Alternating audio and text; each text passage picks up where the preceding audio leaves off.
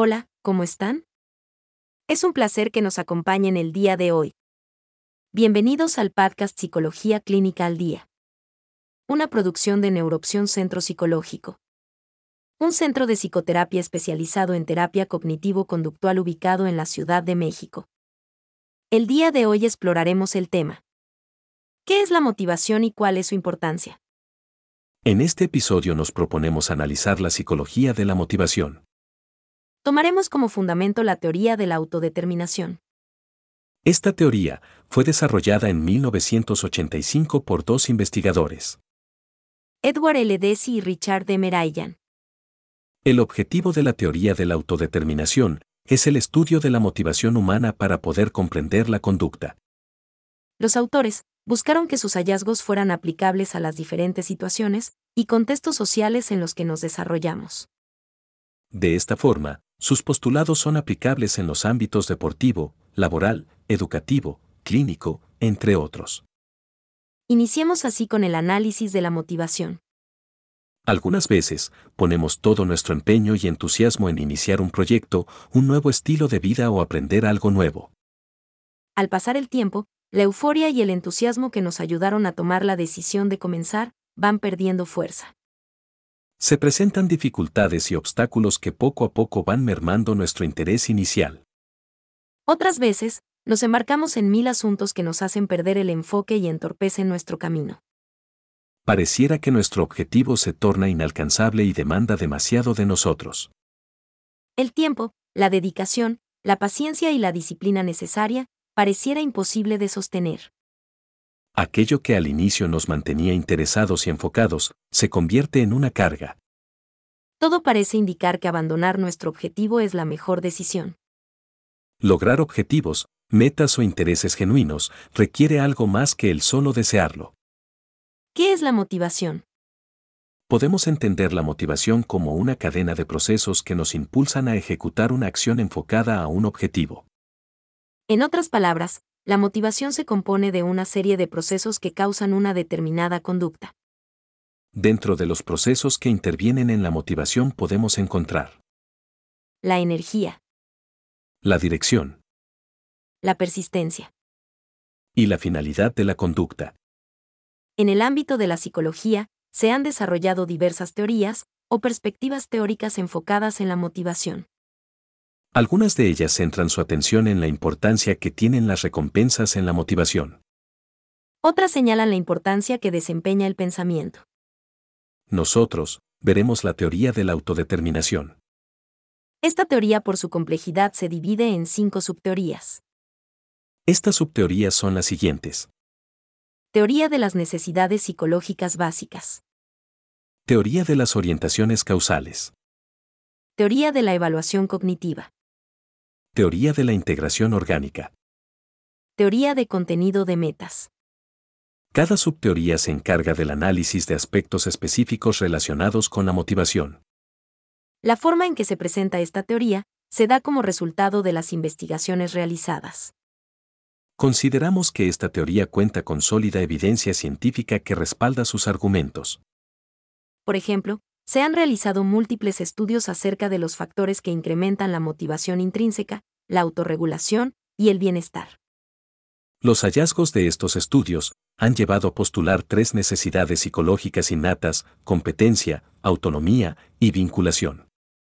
Los resultados han demostrado, por un lado, que cuando las necesidades psicológicas básicas se encuentran satisfechas, se incrementa la automotivación y la salud mental. Y por otro lado, cuando no son satisfechas llevan a la reducción de la motivación y el bienestar afectando la salud mental.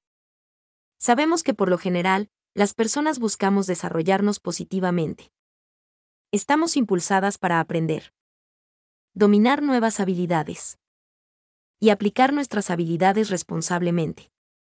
Se ha demostrado que la mayoría de las personas nos esforzamos y comprometemos en nuestras vidas buscando la eficacia y satisfacción de necesidades pero la persistencia, la proactividad y las tendencias positivas de la naturaleza humana no siempre están presentes.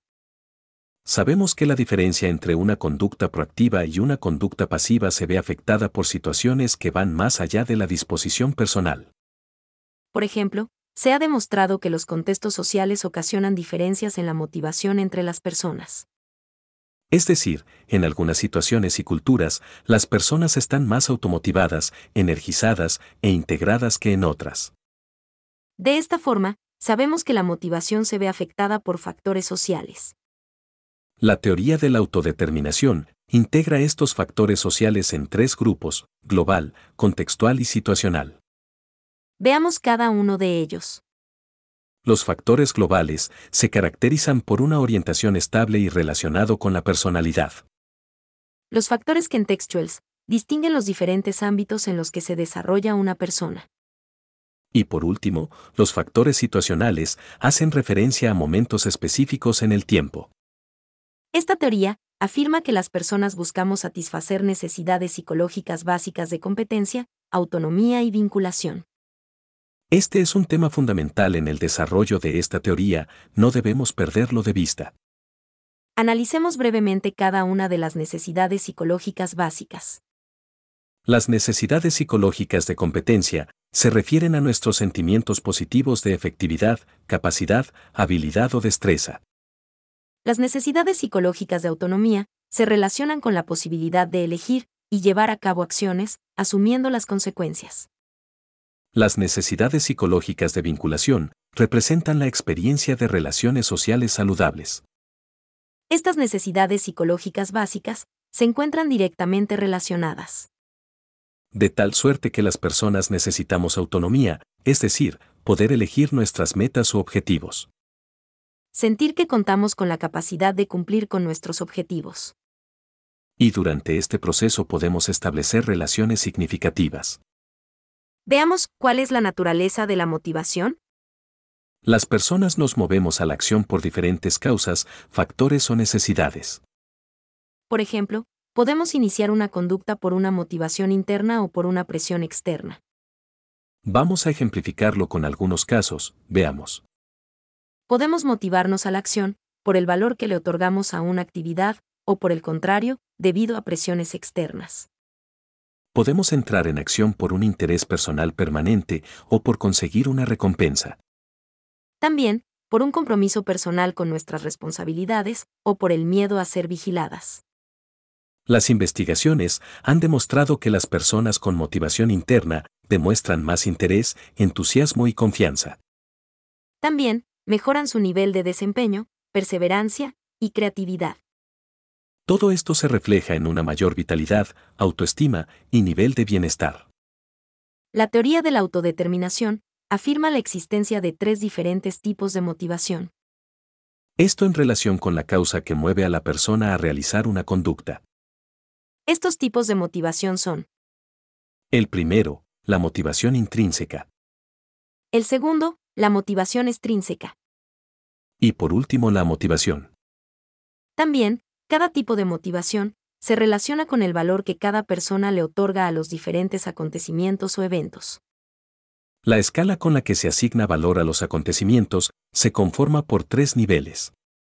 Estos tres niveles son. Primero los acontecimientos informativos. Seguido por los acontecimientos controladores. Y por último los acontecimientos amotivantes.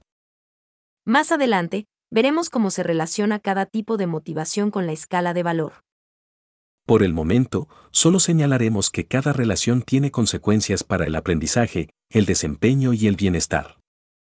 Veamos entonces a qué se refiere cada uno de los tres tipos de motivación. Iniciaremos con el análisis de la motivación intrínseca. La motivación intrínseca hace referencia a nuestro potencial. Por ejemplo, buscar nuevos desafíos, nuevas habilidades, poder ejercitarlas y adquirir nuevo conocimiento. En otras palabras, podemos definir la motivación intrínseca como aquella relacionada con la necesidad de explorar el entorno. La curiosidad. Y el placer que se experimenta al realizar una actividad, sin la necesidad de recibir una gratificación externa directa. Entonces, la motivación intrínseca surge por predisposiciones internas y puede desarrollar conductas sin la necesidad de recompensas o presiones externas. Las personas intrínsecamente motivadas valoran los eventos como informativos. De esta forma, utilizan la información para hacer elecciones y autorregularse hacia metas escogidas. El comportamiento es autodeterminado, es decir, es por decisión propia. Hay una consistencia entre Conducta, pensamientos sentimientos. y necesidades. Veamos un par de ejemplos relacionados con la motivación intrínseca. La motivación intrínseca dirigida hacia el conocimiento. En este caso, la persona se compromete en la actividad por el placer y la satisfacción que experimenta mientras intenta adquirir nuevos conocimientos. También, la motivación intrínseca dirigida hacia la ejecución de una tarea. En la que la persona se compromete en la actividad por placer mientras busca mejorar o superarse a sí misma. Tal como podemos apreciar, el desarrollo de la actividad en sí misma constituye el objetivo y la gratificación en la motivación intrínseca. En contraposición se encuentra la motivación extrínseca. El término motivación extrínseca se refiere al desempeño de una actividad con el único fin de obtener un resultado. La motivación extrínseca es opuesta a la motivación intrínseca. La motivación intrínseca hace referencia a la satisfacción que se experimenta por el simple hecho de realizar una actividad. La motivación extrínseca no genera una satisfacción en sí misma, persigue el cumplimiento de un objetivo. Por ejemplo, Por un lado, una persona que inicia un régimen alimenticio debido a que personalmente le otorga un valor que consiste en verse mejor. por otro lado, una persona que inicia un régimen alimenticio debido a la presión social. En ambos casos, se iniciarán una serie de acciones dirigidas al cumplimiento de un objetivo específico. En este caso el objetivo es iniciar y mantener un régimen alimenticio. Pero no se considera el hecho de disfrutar de la acción por sí misma. Además, en el primer caso, en el cual la persona le otorga el valor de verse mejor. La motivación extrínseca está vinculada a una aceptación personal y a un sentimiento de elección. mientras que, en el segundo caso, en el cual se inicia debido a la presión social, está implicada la obediencia a una presión externa. En la motivación extrínseca, la valoración que se otorga a los diferentes acontecimientos es del tipo controladores. Esta se basa en atender una preocupación por imposiciones externas o por demandas internas. En otras palabras, los eventos o las conductas se realizan por presión y no por un sentido de elección propia. De esta forma, en la motivación extrínseca, la conducta se vuelve un medio, cuya única finalidad es la de alcanzar un objetivo determinado. Hasta aquí, hagamos un breve resumen de lo que hemos visto. Hemos visto que, la motivación hace referencia tanto a la energía como a la dirección, persistencia y finalidad de una conducta. Incluye las intenciones implicadas y las acciones resultantes. Por lo tanto, se ubica en el centro de la regulación biológica, cognitiva y social de cada persona. También, hemos visto que la teoría de la autodeterminación postula la existencia de tres necesidades psicológicas básicas. Necesidades psicológicas de autonomía, competencia y vinculación. Revisamos la naturaleza de la motivación, la cual puede ser intrínseca o extrínseca. Analizamos brevemente que la motivación intrínseca se relaciona con la necesidad de explorar el entorno. La curiosidad. Y el placer que se experimenta al realizar una actividad, sin la necesidad de recibir una gratificación externa directa. Y por último, vimos que la motivación extrínseca se refiere al desempeño de una actividad con el único fin de obtener un resultado. Ahora continuemos con el análisis de la motivación extrínseca. La motivación extrínseca muchas veces puede ir en contra de lo que realmente deseamos o pensamos. Esto provoca la necesidad de ajustar nuestros deseos o pensamientos utilizando diversos mecanismos de control. Destaca el proceso conocido como internalización. Mediante el proceso de internalización, las personas asumimos valores, creencias y comportamientos aprobados por nuestra cultura. De forma general, esto es así debido a nuestra necesidad de relacionarnos con los demás y pertenecer a un grupo. El proceso de internalización da pie a la regulación de la motivación extrínseca, la cual se expresa en cuatro diferentes tipos. La regulación externa. La regulación introyectada. El tercero es la regulación identificada. Y el cuarto y último es la regulación integrada. La motivación extrínseca regulación externa hace referencia a la conducta que se inicia con la finalidad de evitar castigos u obtener recompensas. Las recompensas y castigos son impuestos por otros, y las conductas se realizan para satisfacer las demandas externas. En el campo del aprendizaje, las investigaciones comprobaron que los estudiantes que se encuentran más externamente regulados muestran menor interés, valor y esfuerzo por el logro académico. También, se incrementa la tendencia a negar su responsabilidad por los resultados negativos. La motivación extrínseca regulación introyectada se refiere al proceso de internalizar una regulación externa sin aceptarla como propia. En este caso, las recompensas y los castigos permanecen, pero se vuelven internos, por ejemplo, evitar la culpa, la ansiedad o incrementar la autoestima. Siguiendo con las investigaciones en el campo del aprendizaje, la regulación introyectada se relacionó con un mayor esfuerzo, pero esta también se relacionó con mayor ansiedad. La motivación extrínseca regulación identificada se configura cuando la persona elige las actividades que realiza, aunque siguen derivando de motivos externos. La regulación identificada se refiere al proceso mediante el cual se reconoce el valor de una conducta aceptándola como propia. Resultados de estudios en el ámbito escolar demostraron que la regulación identificada se asocia con un mayor interés y con mayores esfuerzos. La motivación extrínseca regulación integrada surge en la edad adulta. En este caso, las necesidades y los valores personales son congruentes con el resultado de la conducta socialmente esperada. Las investigaciones han demostrado que, en el campo del cuidado de la salud, una mayor internalización se asocia con mayor adherencia a los tratamientos farmacológicos entre las personas con enfermedades crónicas, mejor mantenimiento de la pérdida de peso en personas con obesidad mórbida, mejora en el control de la glucosa entre pacientes diabéticos, entre otros. De esta forma, los resultados de las investigaciones nos permiten sostener que existen múltiples ventajas asociadas a una mayor internalización. Expliquemos un poco más este asunto del proceso de internalización en la motivación extrínseca. Hemos visto que la motivación extrínseca se configura cuando una persona inicia una acción por razones externas. Por ejemplo, una persona que inicia un curso de idiomas porque es un requisito en su empleo. Supongamos que esta persona nunca se ha sentido atraída por aprender idiomas. En este caso, el motivo por el que inicia el curso es únicamente por cumplir un requisito laboral. En otras palabras, simplemente por cumplir un objetivo.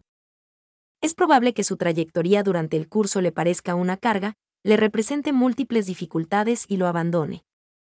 El proceso de internalización nos ayuda a comprender de qué forma podemos mejorar la motivación externa. Por ejemplo, para ayudar en este caso hipotético, la persona podría iniciar una serie de acciones relacionadas con la regulación identificada. Recordemos que, la motivación extrínseca regulación identificada se configura cuando la persona elige las actividades que realiza, aunque siguen derivando de motivos externos. La regulación identificada se refiere al proceso mediante el cual se reconoce el valor de una conducta aceptándola como propia. Retomemos el ejemplo del curso de idiomas. Para obtener el mayor provecho del curso, mejorar la experiencia y minimizar las posibilidades de abandono. La persona puede detenerse a pensar los beneficios que obtendrá, las habilidades que mejorará, y así sucesivamente. Esta acción puede llevar a la persona a reconocer el valor que tiene el curso en su vida, lo cual es un factor que mejora la motivación. Hasta aquí dejaremos este tema para iniciar con el fenómeno de la motivación. Finalmente, la orientación impersonal es característica de la motivación. La motivación se refiere a la ausencia de motivación en términos absolutos. La motivación se fundamenta en un sentido de incompetencia para lidiar con los desafíos vitales. El funcionamiento de la persona es errático y no intencionado. Muchas veces abrazando la creencia de que los resultados son independientes del comportamiento. Este fenómeno ocurre cuando se ha frustrado la satisfacción de todas las necesidades. De este modo, los eventos son interpretados como motivantes. Las personas amotivadas no regulan su comportamiento por diversas razones. Veamos algunas. Experimentan una sensación de falta de propósitos. No perciben posibilidades de cambiar el curso de los eventos. No valoran la actividad positivamente. no se sienten competentes al desarrollarla. Y no esperan cierto resultado deseado. El siguiente tema de análisis hace referencia a las metas. La teoría de la autodeterminación establece que no solo es importante el por qué se produce una conducta, también es importante hacia qué se dirige. De esta forma, establece que las metas o objetivos pueden ser de contenido extrínseco o intrínseco. Las metas de contenido extrínseco se orientan a lo externo y se dividen en tres. Fama. Apariencia física. Y éxito financiero. Las metas de contenido extrínseco se encuentran relacionadas con manifestaciones externas, es decir, con las reacciones de otros. Tienden a la comparación interpersonal y a la aprobación de los demás, motivo por el cual se asocian con un pobre bienestar. Las metas intrínsecas se encuentran relacionadas con la satisfacción de necesidades psicológicas. De hecho, las metas intrínsecas contribuyen al bienestar y a la salud mental. Las metas intrínsecas se dividen en cuatro grupos. Crecimiento personal. Afiliación. Salud. Y contribución a la comunidad. Ahora, probablemente te estés preguntando. ¿Cómo puedo integrar todo esto en mi vida, objetivos y metas? Veamos un ejemplo relacionado con la actividad deportiva. Los resultados de diversas investigaciones han demostrado que las personas que inician una actividad física programada y que presentan altos niveles de motivación intrínseca buscan una interacción social buscan una mejora de las competencias o buscan simplemente divertirse. Acuden en mayor manera o con mayor frecuencia a las distintas sesiones. En comparación con aquellas personas que muestran niveles más bajos de motivación intrínseca o niveles más altos de motivación extrínseca. ¿Qué quiere decir esto? En primer lugar, se reconoce la importancia de la motivación intrínseca, en este caso, el compromiso de las personas en la actividad por placer o diversión, mientras buscan mejorar o superarse a sí mismas. Sabemos que no siempre se inicia una actividad deportiva o cualquier otra, debido a la motivación intrínseca. Más bien, por lo general se inicia por motivos extrínsecos, por tal motivo, debemos buscar mejorar dicha motivación. En tal caso, nuestro esfuerzo debe ir encaminado en el proceso de internalización y la mejora de la motivación podemos iniciar otorgándole un valor consciente a nuestra meta comportamental, de tal suerte que esa acción es aceptada o hecha propia, en relación con la importancia personal.